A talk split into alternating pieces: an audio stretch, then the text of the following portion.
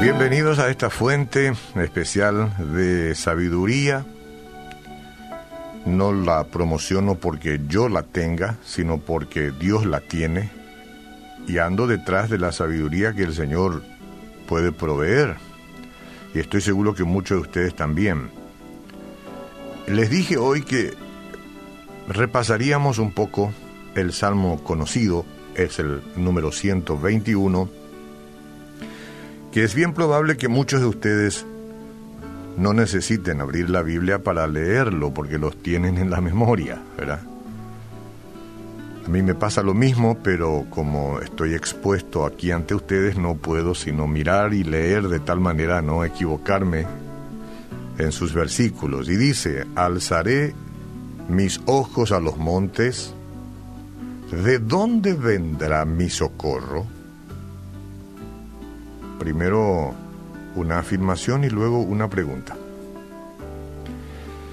Y luego una respuesta que se da el mismo escritor y dice, mi socorro viene de Jehová que hizo los cielos y la tierra. Si usted y yo podemos tener la misma sensación ahora, entonces ya tenemos la respuesta.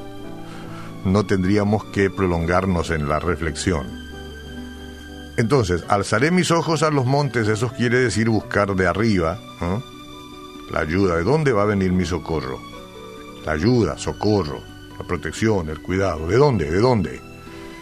Entonces, por medio del Espíritu de Dios, el mismo, David responde otra vez, mi socorro viene de Jehová. Ah, ok, esa es la conclusión. ¿Y quién es Jehová? El que hizo los cielos y la tierra. Estamos hablando del versículo 2. Ese es Jehová que hizo los cielos y la tierra. ¿Qué más? No dará tu pie al resbaladero, ni se dormirá el que te guarda. He aquí no se adormecerá ni dormirá el que guarda a Israel. Bien, dirigida esta bendición al pueblo de Israel, pero Dios está formando un nuevo pueblo Israel, y somos todos aquellos que nos incluimos por medio del Señor Jesucristo a la bendición que Dios está otorgando en materia de seguridad. Entonces, Jehová es tu guardador, señora. Amigo, Jehová es tu guardador. Puedes decir, Jehová es tu guardador, mi guardador. Jehová es mi sombra a mi mano derecha. Dígalo con fuerza. Él es mi sombra. Dice el versículo 6, el sol no te fatigará de día ni la luna de noche. Bueno, todos vivimos un tiempo de prueba. La vida está llena de pruebas.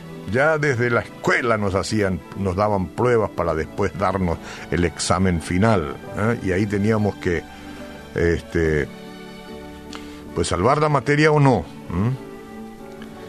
Ahora las pruebas aquí y en la vida, en términos generales, aparecen. Pero por fortuna, por fortuna, podemos confiar en que nuestro Padre nos va a ayudar en tiempos de necesidad, como nos asegura este Salmo número 121. Por fortuna tenemos a alguien invisible de quien tomarnos. Gloria a Dios. Levantaré mis ojos a los montes. ¿De dónde vendrá mi socorro? Mi socorro viene del Señor que hizo los cielos y la tierra. Cuando este salmista sentía miedo, ¿eh? cuando él sentía miedo, escúcheme, miedo de los peligros, miedo de las dificultades que podían llegar, sabía dónde acudir en busca de ayuda. Entonces, de manera similar, usted y yo, cuando enfrentemos incertidumbre, temores o pruebas, nuestro Señor soberano nos sostendrá Salmo 103, 19. Nos sostendrá, incluso cuando otros nos decepcionen o nuestras propias fuerzas fallen. Nuestras fuerzas a menudo fallan. Él nos sostendrá. No se adormecerá el que te guarda. Con miles de millones de personas en el mundo es difícil comprender cómo es posible que el Señor conozca cada detalle de nuestra vida. ¿eh? ¿Cómo puede ser? ¿O por qué le importa contar todos los cabellos de nuestra cabeza?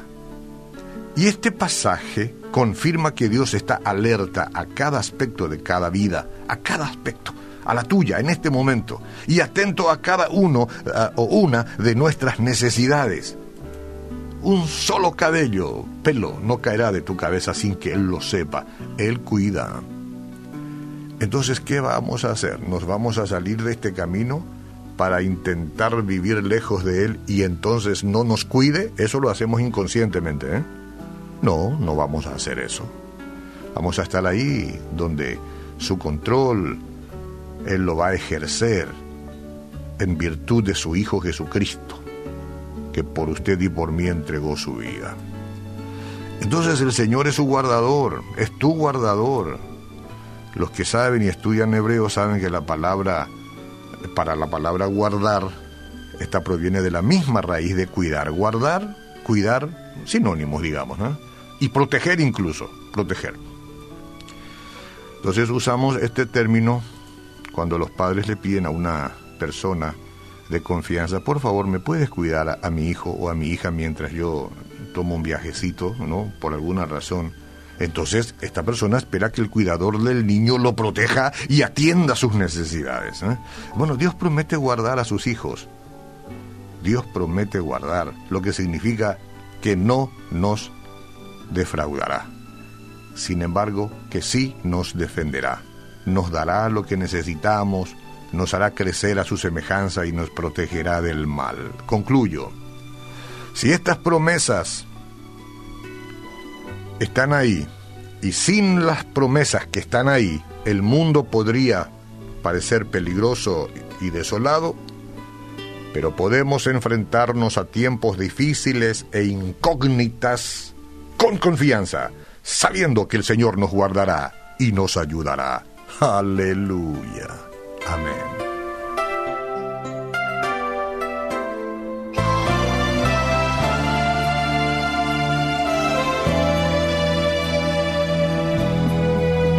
Alzaré mis ojos a los montes. ¿De dónde? Vendrá mi socorro.